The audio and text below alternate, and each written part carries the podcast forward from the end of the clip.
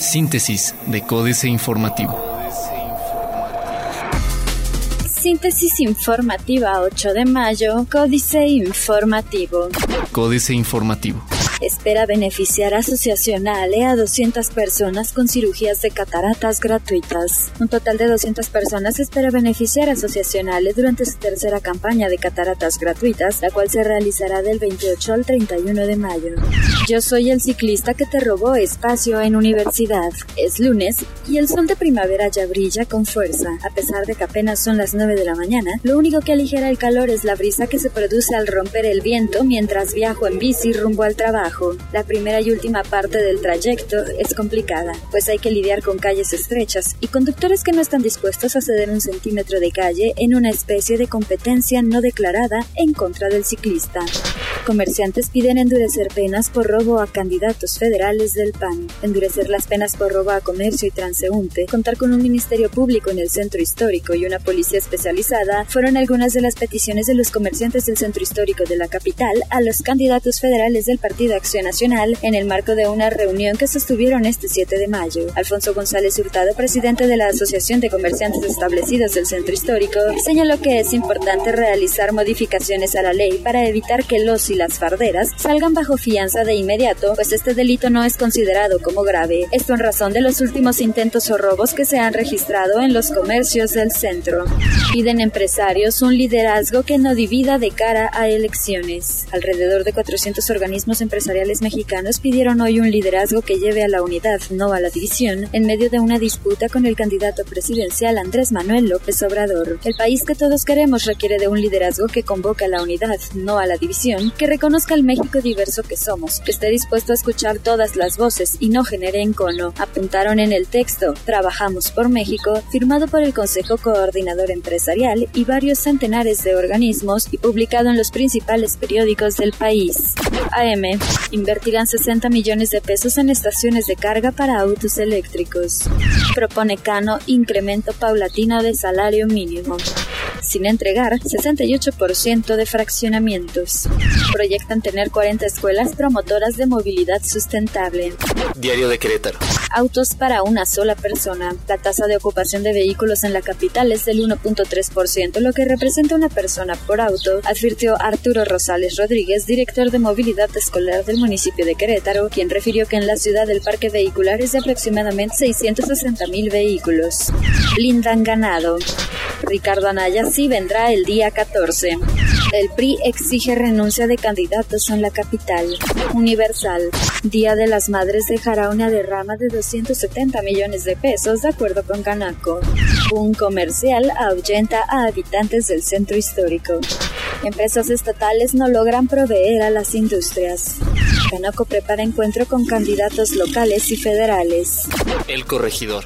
Posponen inauguración. El Centro de Espectáculos de Querétaro se quedó sin magno concierto para su inauguración oficial este 8 de mayo, debido a que el equipo técnico para la presentación del grupo Il Divo se quedó varado en la carretera durante su viaje desde Ensenada, Baja California.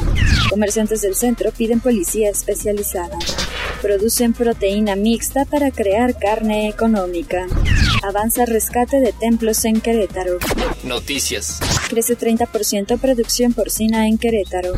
Se registran hoy aspirantes a las direcciones de la UAC. Necesario ajustar tarifas de transporte de acuerdo con Francisco Subieta. Plaza de Armas. Aprueban a personal de PREP. Se apuntan 162 como observadores de acuerdo con el Instituto Electoral del Estado de Querétaro. En Colón solicitan apoyo a Gilberto para revisar tiradero de basura. Urgen a candidatos agenda ambiental.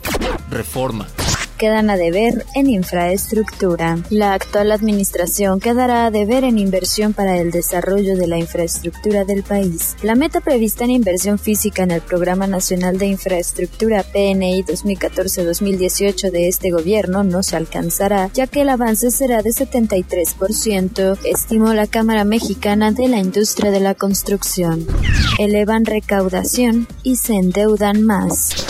Presenta México propuesta automotriz. Diversifican carteras, solo tres Afores. Las Afores 21 Banorte, Citibanamex y Sura son las únicas que han aprovechado los nuevos instrumentos de inversión para diversificar las carteras de los futuros pensionados, de acuerdo con la Comisión Nacional de Ahorro para el Retiro. La jornada. Abre Infonavit nuevo esquema crediticio para empleados que ya cuentan con casa. Nexos México-Estados Unidos en momento crucial por el TLCAN, afirma Videgaray.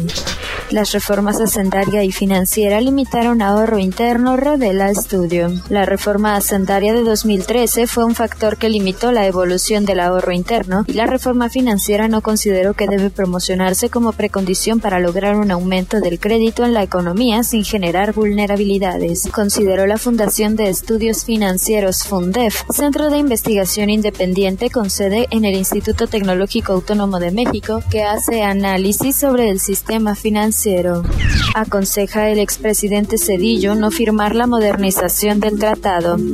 Excelsior. Aceleran la negociación del TLCAN, esperan cierre en 20 días. Con fraudes todos pierden, afirma Conducef. Mezcla mexicana inicia la semana con ganancias a 61.64 dólares. Bolsa mexicana cierra este 7 de mayo con pérdidas. Internacional. Mercados emergentes se preparan para impacto tras fuerte liquidación de divisas en Argentina.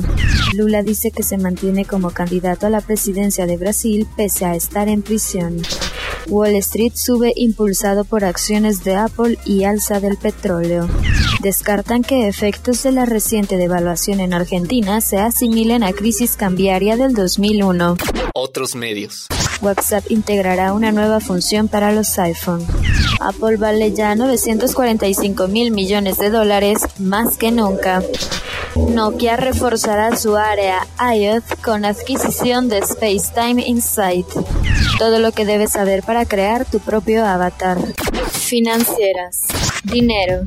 Tres de cada diez funcionarios ocultan su patrimonio. Enrique Galván Ochoa. Siete de cada diez funcionarios del gobierno decidieron el año pasado ocultar su declaración patrimonial. Por tanto, los contribuyentes no tienen acceso a esa información. No obstante que en rigor son sus empleados. De acuerdo con Data Cívica, una organización independiente, contribuyen al ocultamiento dos dependencias que deberían promover la apertura. La Secretaría de la Función Pública y el INAI, el Instituto de Acceso a la Información.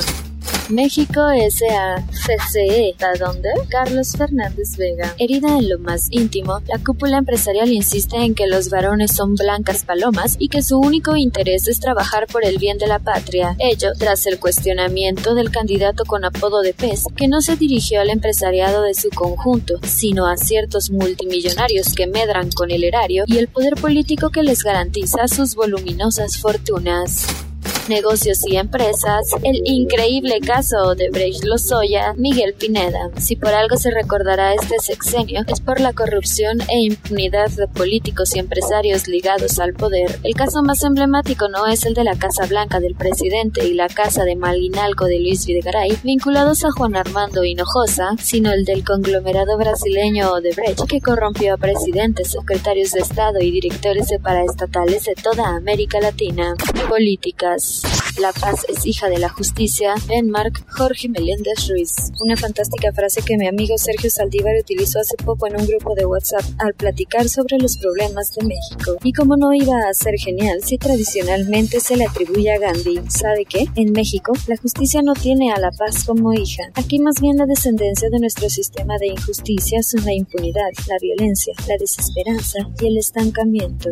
Incitar violencia, jaque mate, Sergio Sarmiento. Quizás sea inevitable que las campañas políticas se llenen de descalificaciones. Los especialistas dicen que las campañas negras son más eficaces que las que solo ofrecen propuestas, pero el límite debe ser la incitación a la violencia.